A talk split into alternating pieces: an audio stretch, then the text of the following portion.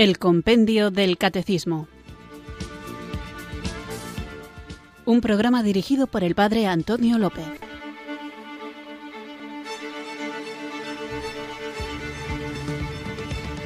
Muy buenas tardes, queridos oyentes de Radio María. Recibido un cariñoso saludo desde Irurzun, en Navarra, quienes sintonizáis una tarde más esta radio de la Virgen, esta emisora que cambia vidas, para escuchar el programa El Compendio del Catecismo, nuestro programa diario de formación en el que seguimos recorriendo los distintos puntos, las preguntas del compendio del catecismo, esta joya que nos tiene que hacer conocer la seriedad, lo bien fundada que está toda la doctrina de la Iglesia y una vez que la conozcamos y nos inflemos en amor por esto que el propio Dios nos ha revelado, lo vivamos con la alegría propia de quien sabe que el Señor le acompaña en su vida y lo comuniquemos como un acto imperativo de un amor que quiere compartir esta alegría y este gozo con todos los hombres. Vamos pues a sumergirnos en este nuevo programa y para hacerlo bien acompañados lo hacemos invocando juntos en actitud de oración el don del Espíritu Santo.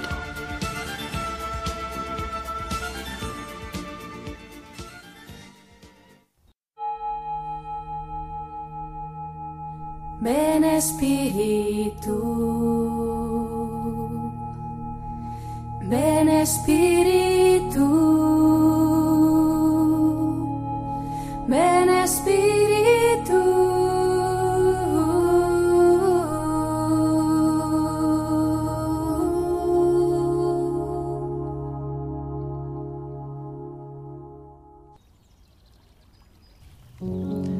Espíritu Santo, creo en ti, espero en ti, te amo. Solo tú mereces la adoración del corazón humano y solo ante ti debo postrarme. Solo tú eres el Señor glorioso, con una hermosura que ni siquiera se puede imaginar. Por eso, Señor, no permitas que yo adore cualquier cosa como si fuera un Dios, porque ningún ser y nada de este mundo vale tanto. Te reconozco a ti como dueño, Señor de mi vida. No permitas que pierda la serenidad y la alegría por cosas que no valen tanto. Solo abandonándome a ti podré sanar mis angustias, sabiendo que nada de este mundo es absoluto. Señor mío, dame un corazón humilde y libre, que no esté atado a las vanidades, reconocimientos, aplausos. Dame un corazón simple, que sea capaz de darlo todo, pero dejándote a ti la gloria y el honor. Dame ese desprendimiento, Espíritu Santo. Libérame del orgullo para que pueda trabajar buscando tu gloria.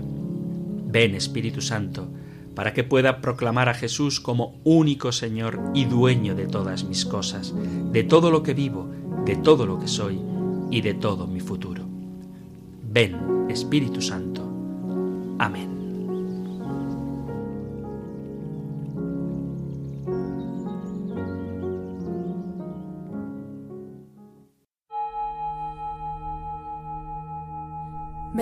Espíritu, ven Espíritu,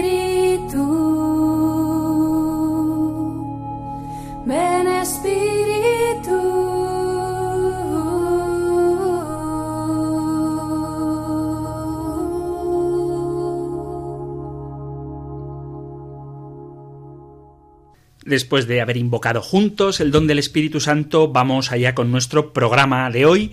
Y os recuerdo, por ponernos en contexto, que estamos viendo que Dios es el creador, hemos visto cómo Dios ha creado las realidades visibles, también las realidades invisibles. Y ahora estamos centrándonos en el hombre, una de las cosas más importantes para tener en cuenta a la hora de dar una adecuada interpretación a quién soy yo, a quién eres tú, a qué es el hombre, es precisamente esta idea de que el hombre ha sido creado a imagen y semejanza de Dios. Ocurre que, afortunadamente, hay muchos conocimientos científicos y tecnológicos que nos ayudan a vivir mejor, pero estos descubrimientos científicos y tecnológicos a menudo plantean cuestiones difíciles, puesto que teorías como la de la evolución a veces se quieren enfrentar con la teoría de la creación, con la teoría no, con la revelación de la creación, o sea, la teoría de la evolución, que es una teoría, hay quien quiere enfrentarla con la revelación de la creación, aunque no son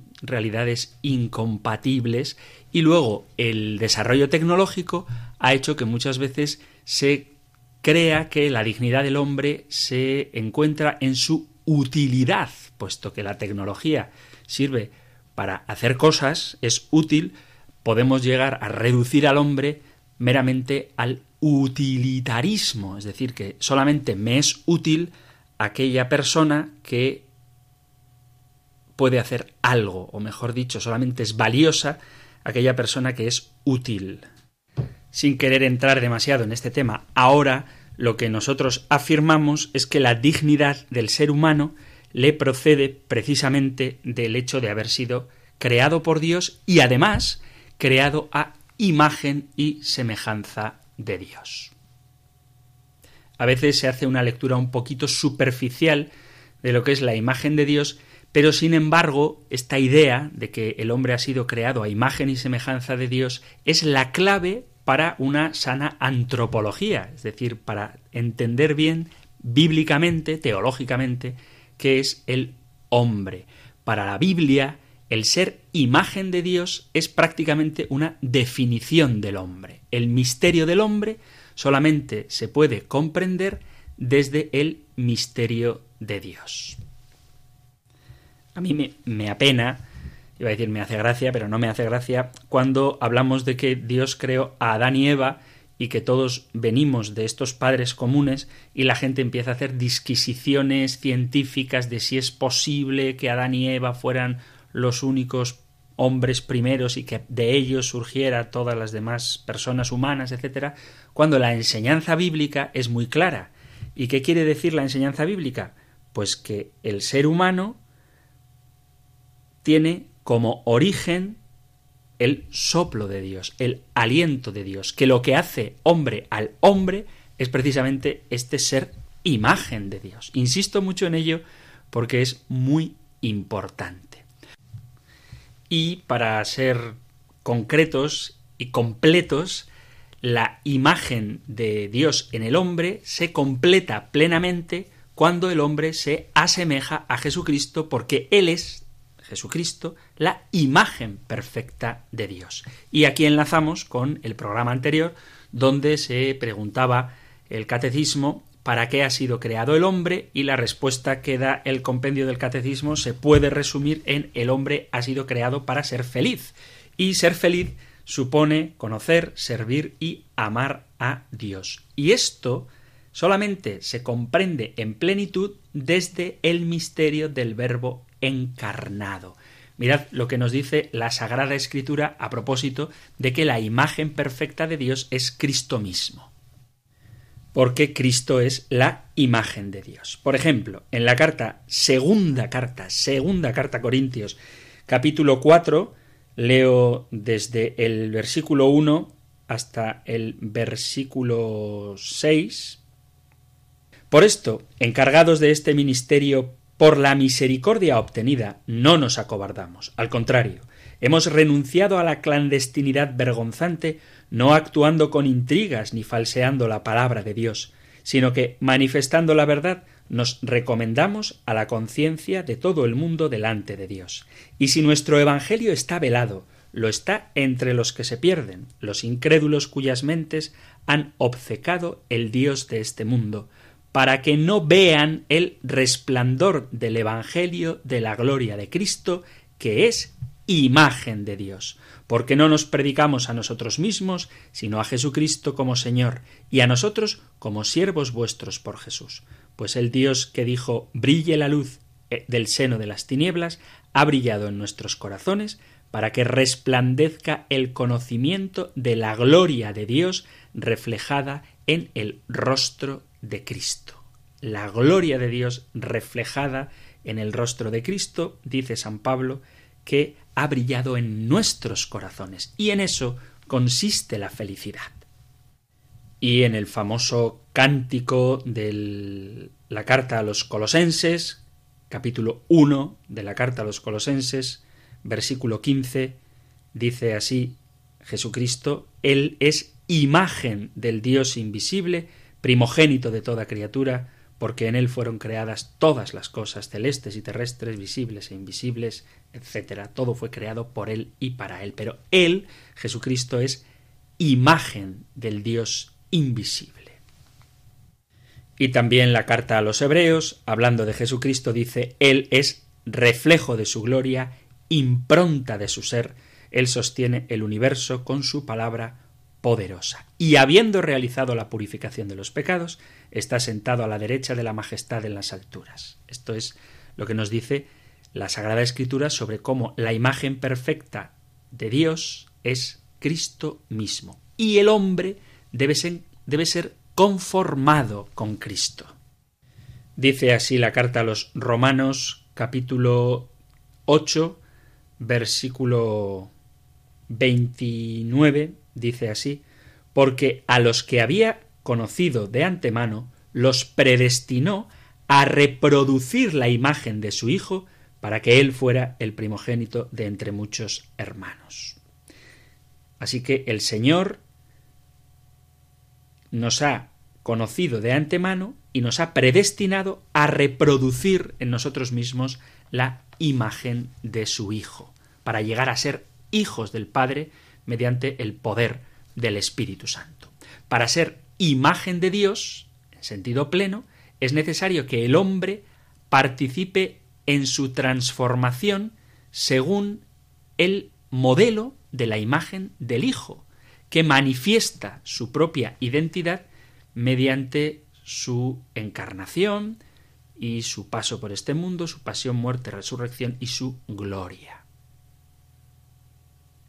La imagen de Dios en todo hombre pasa por un camino semejante al de Jesucristo, que es la conversión del pecado hasta la salvación que llega a la consumación en la gloria. Del mismo modo como Cristo ha manifestado su poder y dominio sobre el pecado y la muerte mediante su pasión y resurrección, así todo hombre alcanza el propio dominio mediante Cristo en el Espíritu Santo sobre el pecado y sobre la muerte.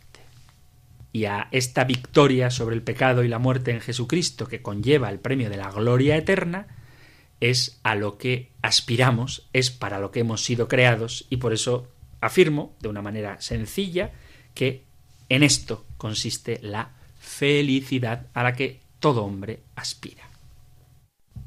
De estas cositas hablábamos en los programas anteriores, así que vamos ahora a continuar con el hombre y con la siguiente pregunta que podéis encontrar en el Catecismo Mayor en los números 360 y 361. Nosotros escuchamos la pregunta 68 del compendio del Catecismo. Número 68. ¿Por qué los hombres forman una unidad? Todos los hombres forman la unidad del género humano por el origen común que les viene de Dios. Además, Dios ha creado de un solo principio todo el linaje humano. Finalmente, todos tienen un único Salvador y todos están llamados a compartir la eterna felicidad de Dios.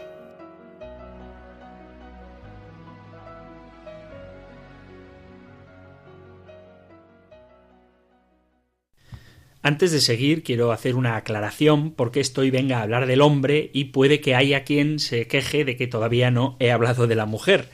Y tendremos tiempo de hablar de ello, porque en concreto el punto número 71 del compendio del catecismo habla de la relación entre el hombre y la mujer, pero ahora cuando digo hombre me refiero a esta palabra con la definición que nos da el diccionario. Y leo la definición del diccionario. Hombre, y define así, ser vivo que tiene capacidad para razonar, hablar y fabricar objetos que le son útiles desde el punto de vista zoológico, es un animal mamífero del orden de los primates, suborden de los antropoides, género Homo y especie Homo sapiens. Y luego, en su segunda acepción, persona adulta de sexo masculino. Pero cuando digo hombre, lo digo en la primera de las acepciones del diccionario. Así que hay que entender cuando digo hombre que puede ser un sinónimo de porque los seres humanos formamos una unidad. Y como dice el compendio, formamos una unidad porque el género humano tiene como origen a Dios. El género humano por el origen común que les viene de Dios. Por eso formamos una unidad. Y esto es muy importante porque supone que todo ser humano procede de Dios. Como hemos nacido en una era cristiana o postcristiana, no nos damos cuenta de la aportación tan importante que la visión cristiana del mundo ha traído consigo. Porque desde el cristianismo se concibe de una manera nueva al ser humano, a Dios y al mundo. Incluso la propia persona se concibe como digna y radicalmente distinta a las cosas y también distintas, pero que les interpreto, les entiendo como prójimos, como hermanos y con los que puedo tener una relación personal. Y el mundo lo concibo desde el cristianismo como una creación amorosa de Dios y a Dios lo concibo desde el cristianismo como un padre. Por eso hemos insistido tanto, y por eso el compendio del catecismo marca la diferencia entre el ser humano y las demás criaturas. Una de las mayores aportaciones que ha hecho el cristianismo a la visión del hombre consiste en entender a éste, entender al hombre, de una manera nueva, porque es concebido como persona. Y persona es un concepto que a veces pensamos que es filosófico, pero en realidad es teológico. ¿Por qué? Pues porque la persona es una imagen de Dios hecha relación, porque Dios, Trinidad, ya dedicamos mucho tiempo a hablar de esto, es relación. La visión cristiana aporta la idea razonable de que el hombre es imagen de Dios y el hecho de ser creado por Dios da al hombre una dignidad única. La realidad humana ya no es meramente natural, sino sobrenatural. Y ser creado tiene como dos sentidos. Por un lado, es llamado a la existencia, del no ser al ser, y llamado a ser una persona concreta. Y desde este momento, las personas ya no son unas cosas, ya no son cosas, ya no son un qué, sino que las personas son un quién. Y esta clave marca la diferencia entre el ámbito de lo impersonal de las cosas y de lo personal. Somos imagen de Dios, entre otras cosas, por la capacidad de amar. El amor es lo que mueve e impulsa al hombre en todos sus actos porque hemos sido creados para amar y el amor es la función necesaria de nuestro corazón, porque no podemos vivir sin amar, porque Dios, que nos hizo imagen viva de su hermosura y de sus perfecciones, quiso que participáramos de su misma vida. Todo lo creado está orientado al servicio del hombre. Todo ha sido creado para el hombre. El hombre es la única criatura amada por sí misma. Y esta capacidad de amar, de entrar en comunicación con Dios, de poder relacionarnos entre nosotros como hermanos, de poder llamar a Dios Padre, de poder abrazar, aceptar la redención de Jesucristo, hace que todos los seres humanos, que todas las personas, que todos los hombres tengamos una misma dignidad y que esta dignidad haga que nos mantengamos unidos en ella la afirmación de que todos tenemos como origen común al mismo Dios creador tiene implicaciones prácticas muy concretas, porque eso supone que no ha de haber distinción entre personas ni por su condición, ni por su condición social, quiero decir, ni por su raza, ni por su religión, ni por sus orientaciones vitales. Porque todos tenemos la misma fuente de vida, que es Dios, quien en su infinita misericordia ha soplado sobre nosotros su espíritu creador.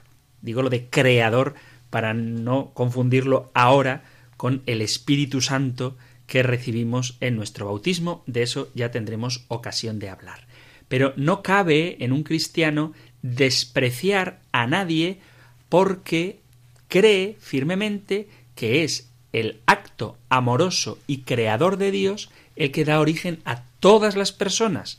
Hay religiones que postulan, que afirman que la dignidad humana no es igual para todos. Por ejemplo, en el hinduismo, un paria no tiene los mismos derechos que un brahman. Dicho de otra manera, para un cristiano no existen castas, existen personas castas, eso sí, pero no existen distintas castas, porque todos tenemos como origen a Dios. Y esto, vuelvo a repetir, tiene muy importantes implicaciones prácticas.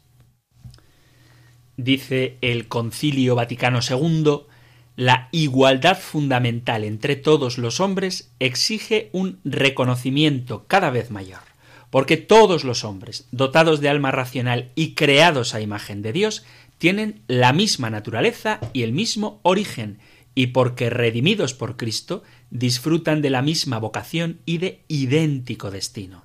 Es evidente que no todos los hombres son iguales en lo que toca a la capacidad física y a las cualidades intelectuales y morales. Sin embargo, toda forma de discriminación en los derechos fundamentales de la persona, ya sea social o cultural, por motivos de sexo, raza, color, condición social, lengua o religión, debe ser vencida y eliminada por ser contraria al plan divino. Eso lo dice la Constitución dogmática Gaudium et Spes número 29. Para quien cree en Dios, todos los seres humanos, incluso los menos favorecidos, son hijos del Padre Universal que los ha creado a su imagen y guía sus destinos con amor solícito. La paternidad de Dios significa fraternidad entre los hombres. Qué bonito y qué importante es esto. Reconocer a Dios como Padre significa reconocer a los hombres como hermanos. Este es uno de los puntos claves del universalismo cristiano, un punto común que tienen también otras grandes religiones y un axioma de la más profunda sabiduría humana de todos los tiempos, que es la que rinde culto a la dignidad del hombre. Juan Pablo II dice, la creación del hombre por Dios a su imagen confiere a toda persona humana una dignidad eminente. Supone además la igualdad fundamental de todos los seres humanos. Para la Iglesia, esta igualdad, enraizada en el mismo ser del hombre, adquiere la dimensión de una fraternidad especialísima mediante la encarnación del Hijo de Dios. En la redención realizada por Jesucristo, la Iglesia contempla una nueva base para los derechos y deberes de la persona humana. Por ello, cualquier forma de discriminación es absolutamente inaceptable. Entonces tenemos una unidad que brota, que parte, que hunde sus raíces, que bebe su fuente en el hecho de haber sido creados directamente por Dios. Cuando digo lo de directamente por Dios, no me refiero a la creación del cuerpo directamente por Dios, porque el cuerpo lo recibimos de nuestros padres, hablaremos de ello, sino a la creación del alma, del principio espiritual, de esa imagen y semejanza. Ahí sí afirmamos que hemos sido cada uno, cada persona, creados directamente por Dios. Vamos a hacer una pequeña pausa musical y seguimos con el punto número 68 del compendio del Catecismo.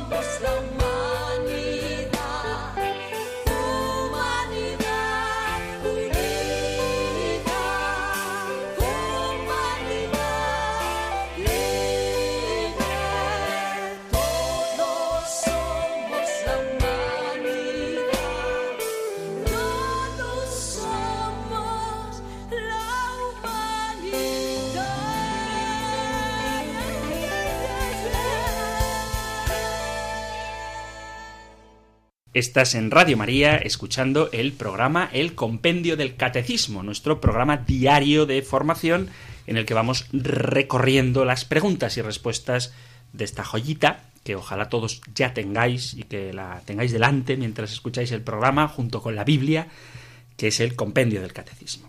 Y hoy estamos tratando la pregunta número 68 que dice ¿por qué los hombres forman una unidad? Y estamos viendo cómo los hombres formamos una unidad porque todos tenemos un mismo origen común, que es Dios, que nos ha creado a su imagen y semejanza y procedemos de un solo principio todos los seres humanos.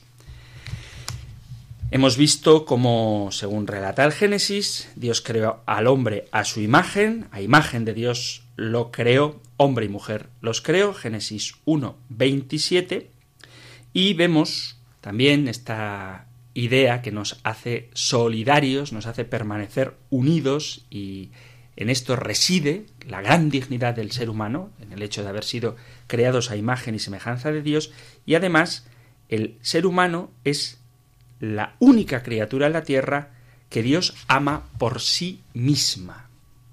O sea que todo cuanto existe ha sido creado para el hombre, pero el hombre en sí mismo es amado por Dios. Todo hombre creado por Dios, todo hombre, sea cual sea su situación personal y moral, sea cual sea su raza, religión, su sexo, su lengua, ha sido creado por Dios y es amado en sí mismo por Dios. De eso veníamos hablando y además, otra de las cosas que hace que los hombres formemos una unidad es que todo hombre tiene como único Salvador a Jesucristo, dice así el compendio, todos tienen un único Salvador y todos están llamados a compartir la eterna felicidad de Dios. Dios quiere que todos los hombres le conozcan es una realidad que nosotros como creyentes tenemos que suplir, pero es una realidad que no todo el mundo conoce al Señor, que no todo el mundo conoce a Dios, que no todo el mundo acepta a Jesucristo como su Salvador. Esto es una realidad que, como digo, nosotros tenemos que suplir precisamente obedeciendo al mandato de Jesús de ir al mundo entero y anunciar el Evangelio a toda la creación. ¿Y para qué?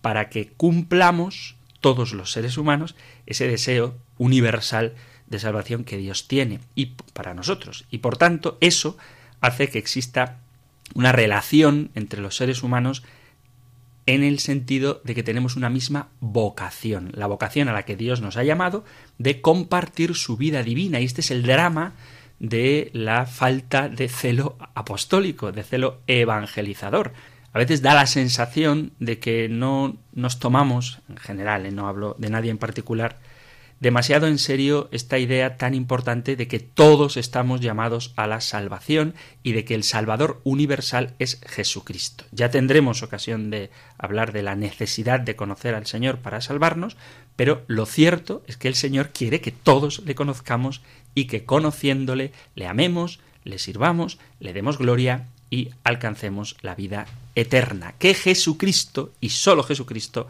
ha ganado para toda la humanidad.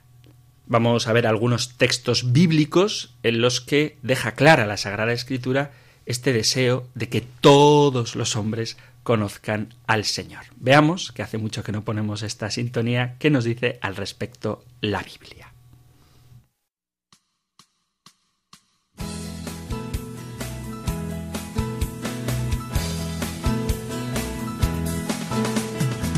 Biblia es palabra de vida, la Biblia es palabra de Dios y es la palabra del pueblo que busca y construye su liberación. Y es la palabra del pueblo que busca y construye su liberación.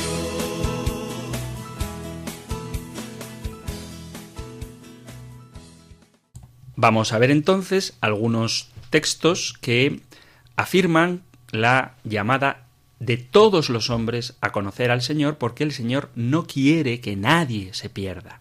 Dice por empezar con el Antiguo Testamento, solo algunos pasajes.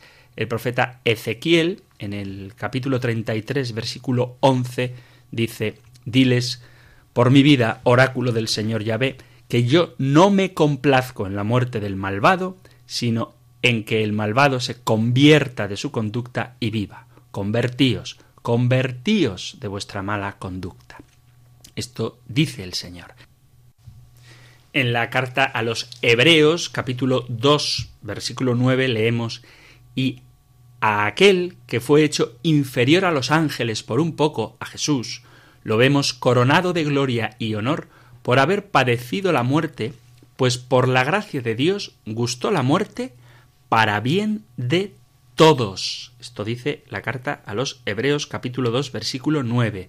Y en el Evangelio de San Juan capítulo 3 versículo 16 leemos Porque tanto amó Dios al mundo que dio a su Hijo único para que todo el que cree en él no perezca, sino que tenga vida eterna. Dice también la Sagrada Escritura Segunda carta a Corintios capítulo 5 versículos 14 y 15, porque el amor de Cristo nos apremia al pensar que si uno murió por todos, todos por tanto murieron. Y murió por todos, para que ya no vivamos para sí los que viven, sino para aquel que murió y resucitó por ellos. Y el apóstol Pedro dice en su segunda carta no se retrasa el Señor en el cumplimiento de la promesa, como algunos suponen, sino que usa de paciencia con vosotros, no queriendo que algunos perezcan, sino que todos lleguen a la conversión. Él es víctima de propiciación por nuestros pecados, dice San Juan en su primera carta, primera carta de Juan, capítulo 2, versículo 2. Él es víctima de propiciación por nuestros pecados, no sólo por los nuestros, sino también por los del mundo entero. Y quizá el texto más claro, bueno, estos también son bastante claros, pero primera carta a Timoteo, capítulo 2, versículos a partir del 3. Primera Timoteo 2, 3. Esto es bueno y agradable a Dios, nuestro Salvador, que quiere que todos los hombres se salven y lleguen al conocimiento de la verdad. Porque hay un solo Dios, y también un solo mediador entre Dios y los hombres, Cristo Jesús, hombre también, que se entregó a sí mismo como rescate por todos. Este es el testimonio dado en el tiempo oportuno, y de este testimonio digo la verdad, no miento. Yo he sido constituido heraldo y apóstol, maestro de los gentiles en la fe y en la verdad. Así que el hecho de que todos los seres humanos estemos llamados a la conversión, a la comunión, al conocimiento, al amor, al servicio y a la gloria de Dios, hace que exista entre nosotros una unidad. La salvación ha de alcanzar hasta los confines de la tierra. Isaías 49, 5, y ahora dice el Señor, el que me formó desde el vientre como siervo suyo, para que le devolviese a Jacob, para que le reuniera a Israel. He sido glorificado a los ojos de Dios y mi Dios era mi fuerza. Es poco que seas mi siervo para restablecer las tribus de Jacob y traer de vuelta a los supervivientes de Israel. Te hago luz de las naciones para que mi salvación alcance hasta el confín de la tierra. Y por dar un último texto, la carta a los Gálatas en el capítulo 3 dice así No hay judío y griego, esclavo y libre, hombre y mujer, porque todos vosotros sois uno en Cristo. Y si sois de Cristo, sois descendencia de Abraham y herederos según la promesa. Así que no hay distinción entre los hombres, porque todos tenemos como Salvador a Jesucristo. Y desde luego, como he citado antes, tanto el Evangelio de San Marcos como el Evangelio de San Mateo terminan con ese mandato de Jesús de id al mundo entero y anunciar el Evangelio a toda la creación, a toda criatura, para que conozcan al Señor y se puedan salvar. Así que creo que queda meridianamente claro que en la Sagrada Escritura no hace distinción. Podemos ver a Jesús hablando con los fariseos, que eran los justos de su época, pero habla también con los publicanos y prostitutas, habla con la mujer samaritana, habla con un centurión, es decir, habla con los romanos, hace milagros para una mujer cananea, lo mismo que para una mujer judía, no hace distinción el amor de Dios entre unas personas y otras, porque entre todos nosotros, creados a imagen de Dios, existe una unidad que se fundamenta precisamente en esta imagen de Dios que implica una llamada profunda a entrar en comunión con Él. Dicho de otra manera, el Señor no hace acepción de personas. En el libro de los Hechos de los Apóstoles, en el capítulo 10, versículo 34, leemos, leo desde el 33, Hechos 10, 33, enseguida envié a por ti, y tú has hecho bien en venir. Ahora aquí nos tienes a todos delante de Dios para escuchar lo que el Señor te haya encargado decirnos. Pedro tomó la palabra y dijo Ahora comprendo con toda verdad que Dios no hace acepción de personas, sino que acepta al que lo teme y practica la justicia, sea de la nación que sea.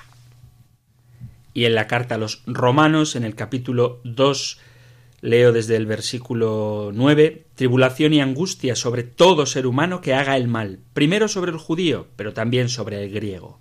Gloria, honor y paz para todo el que haga el bien, primero para el judío, pero también para el griego, porque en Dios no hay acepción de personas.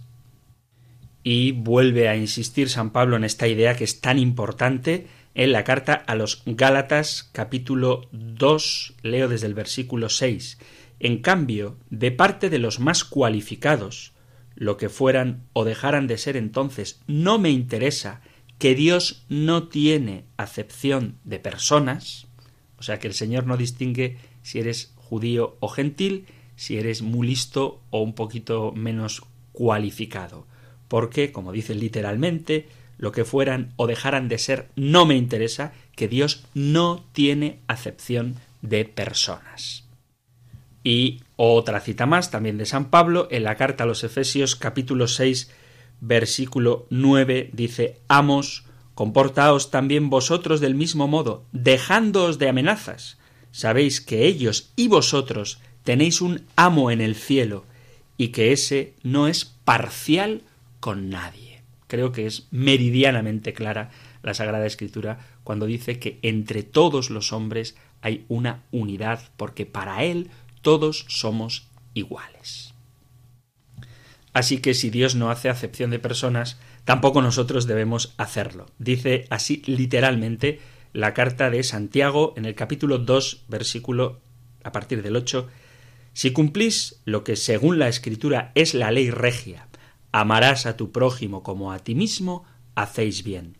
Pero si establecéis diferencias entre las personas, cometéis pecado, y esa ley os acusa como transgresores. Así que el que considere a unos superiores a otros, el que crea que alguien por su condición social, su situación económica, su cultura o su vida moral es más digno que otro, que sepa que según la Sagrada Escritura, si establecéis diferencias entre las personas, cometéis pecado. Porque todos somos hermanos en el único Creador que nos ha hecho a su imagen y semejanza, y todos somos uno en la única vocación a la que Dios nos llama, que es la de aceptar la redención de Jesucristo y participar por la acción del Espíritu Santo en la vida divina. Después de todo lo dicho, puede surgir una duda muy razonable que es preguntarnos, pero bueno, entonces ¿en qué quedamos? ¿Somos todos hijos de Dios o solo los bautizados somos hijos de Dios? ¿Soy hermano en Cristo de los que comparten la vida divina a la que entramos por el bautismo o soy hermano de todos los hombres o de toda la creación? Bueno, vamos a intentar aclarar esto haciendo algunos matices que creo que son importantes. Todos los seres humanos formamos una familia todos los seres humanos, creados a imagen y semejanza de Dios, formamos parte de la gran familia humana. Pero hay distintos tipos de fraternidad. Por un lado, podemos decir con San Francisco de Asís que somos hermanos de toda la creación. Así él en su himno Laudato Si, del que el Papa toma nombre para su encíclica sobre la creación precisamente, digo, San Francisco de Asís habla del hermano sol, la hermana agua, el hermano lobo, el hermano fuego, incluso la hermana muerte, porque todo tiene un origen en Dios.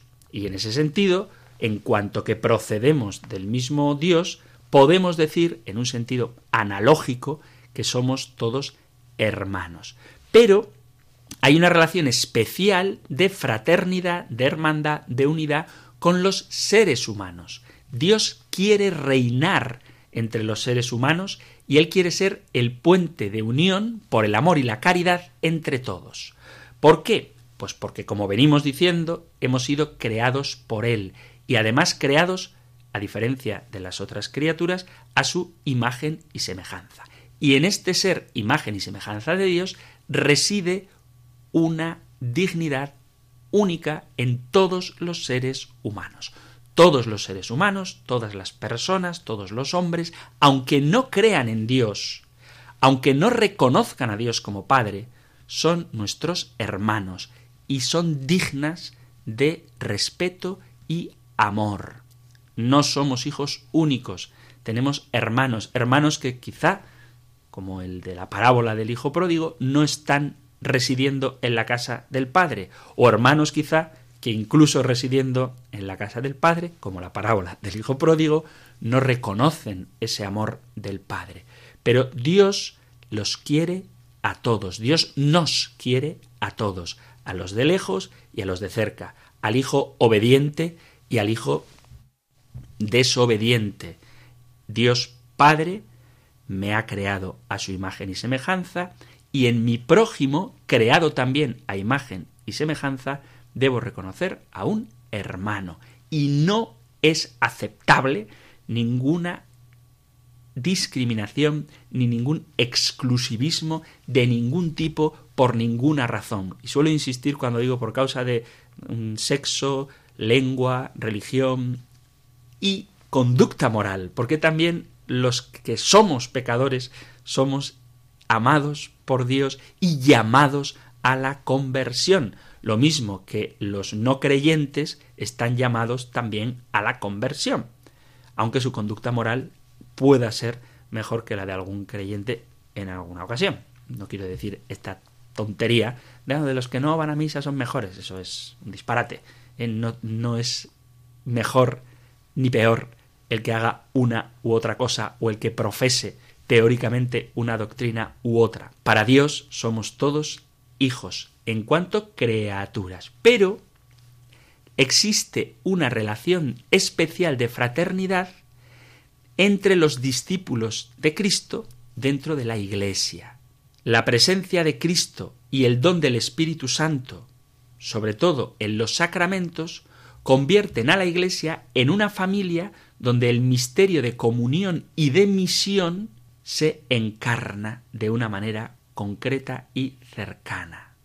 Por eso podemos rezar juntos cuando participamos en los sacramentos, cuando nos ayudamos a conocer y vivir nuestra vocación para entrar en comunión con Dios, cuando nos esforzamos en buscar la voluntad del Padre y cumplirla. Si queréis, aunque suene un poco extraño esto, ya lo hablaremos, nosotros somos hermanos de todos los hombres en cuanto criaturas de Dios, pero con los bautizados no solamente somos hermanos, sino que somos miembros del mismo cuerpo, que es el cuerpo de Cristo, que es la Iglesia. Por eso yo creo que hay que saber distinguir los grados de fraternidad. ¿eh? Análogamente, de alguna manera, somos hermanos de todas las criaturas, porque tienen como origen al mismo Dios, pero de una manera muy especial somos hermanos porque compartimos la misma dignidad y vocación con todos los hombres, y con los cristianos somos hermanos porque hemos respondido a esa vocación de entrar en comunión con Dios en Cristo y hemos participado de ella por el bautismo y de este modo no solo somos hermanos, como decía, sino que formamos parte del mismo cuerpo de Cristo. Por eso la fraternidad entre los cristianos va mucho más allá de una simple afinidad religiosa, sino que tiene que ser sentirnos miembros de ese mismo organismo vivo que es la Iglesia y del que Cristo mismo es la cabeza.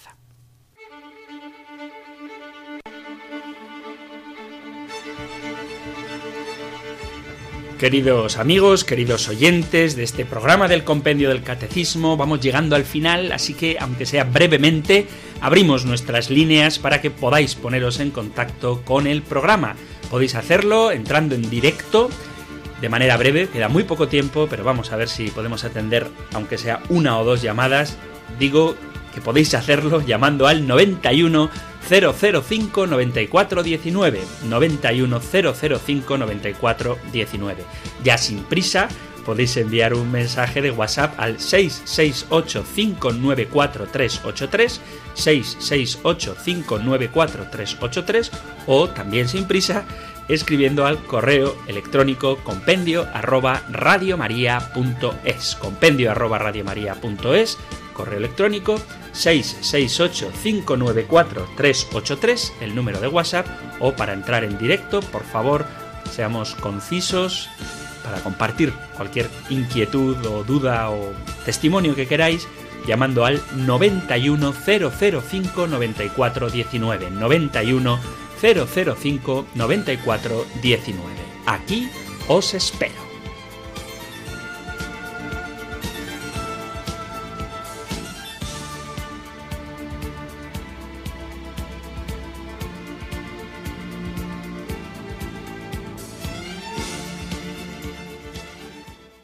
Queridos oyentes, queridos amigos de este espacio del compendio del catecismo, ya llega el momento de atender vuestras interrogantes, vuestras preguntas y testimonios y lo que queréis compartir.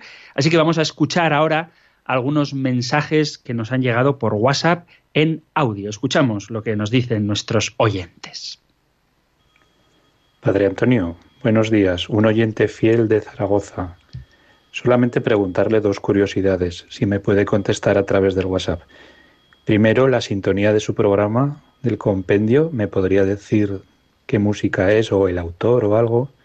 Y segundo, pues si me quiere decir si hace el programa con la mascarilla puesta o sin mascarilla. Muchas gracias, Padre Antonio, y un, un abrazo. Adiós. Pues un abrazo para ti también y gracias por escuchar fielmente el programa.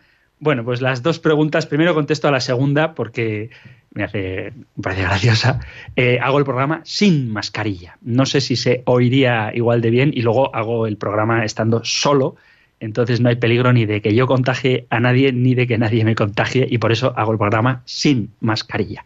Espero que se note que no uso mascarilla en el modo de hablar y en la claridad de la voz. En cualquier caso, si se oye mal me lo decís y procuraré vocalizar un poquito mejor. Eh, y con respecto a otra pregunta que hace nuestro oyente, la sintonía del programa está acogida de un grupo que se puso bastante de moda en su tiempo, que hacía música clásica, así un poco alegre, que se llama Rondó Veneciano. Rondó Veneciano es el grupo y la canción con la que abrimos y cerramos el programa se llama La Serenísima. Y también la música que suena mientras escuchamos la pregunta y la respuesta del compendio del catecismo es también de Rondó Veneciano y se llama El aroma de las flores. Así que todas las sintonías del programa están cogidas de este grupo, como digo, se llama Rondó Veneciano, la Serenísima al principio y al final del programa y el aroma de las flores mientras escuchamos las preguntas, cuando se lee directamente la pregunta y la respuesta del compendio del catecismo. Así que gracias por tu interés y escuchamos ahora otro de estos audios que nos han mandado nuestros oyentes al teléfono de WhatsApp. Decimos que Dios es bueno, en su ley está el no matarás. ¿Cómo es que en la décima plaga mató a todos los primogénitos de los egipcios y en el Mar Rojo a otros tantos? Muy bien, es una pregunta muy interesante y la respuesta tampoco es que sea demasiado fácil, porque además de los ejemplos, el ejemplo que ha puesto nuestra oyente, vemos cómo el Señor en otros episodios pues manda también matar. Bueno, habría que decir dos cosas, pero por no entretenerme demasiado, solo dos cosas. En primer lugar, que la pedagogía de Dios va poco a poco. Es decir, en un pueblo oprimido como es el pueblo de Israel, esclavizado por los egipcios, una forma de que el Señor manifieste su poder es precisamente aniquilando a aquellos que están oprimiendo a su pueblo. No es un signo de maldad, sino que es un signo del poder de Dios. Acordaos de que la ley del talión, el ojo por ojo, diente por diente, era ya un paso superior a la ley anterior, que era ojo por te arranco la cabeza, y si me matas una oveja te quedas sin rebaño y si le haces daño a un hijo acabo con toda tu familia. Entonces, el ojo por ojo, diente por diente es un pasito superior.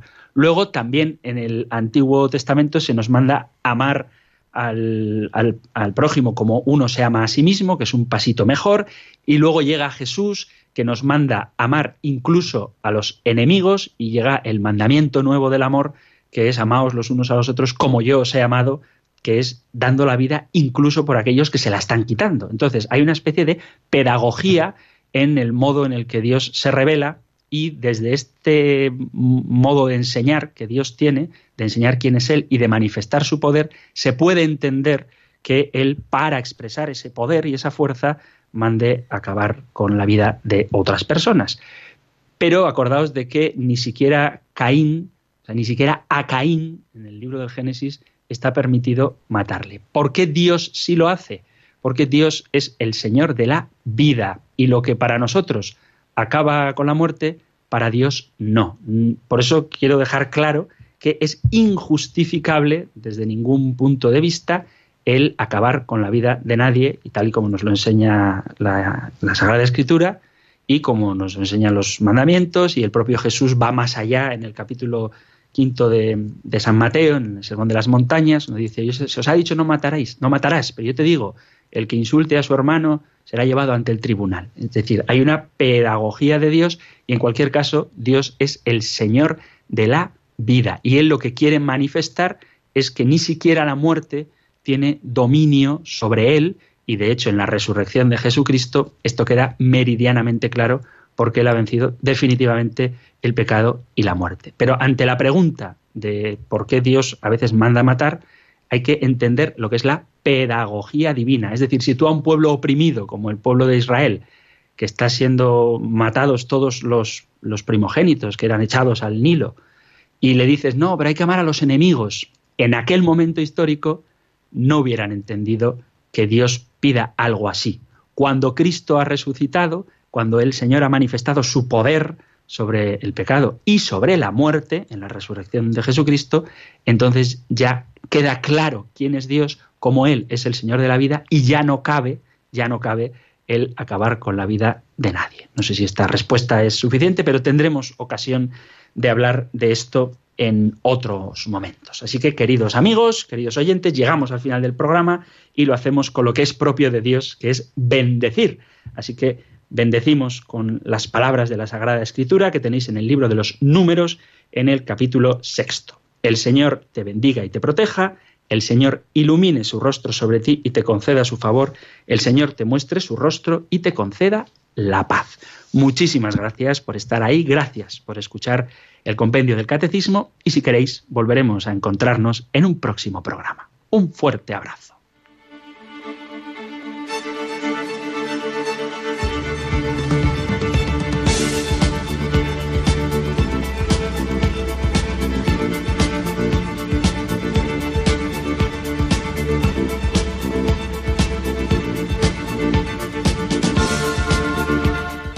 El Compendio del Catecismo. Un programa dirigido por el Padre Antonio López.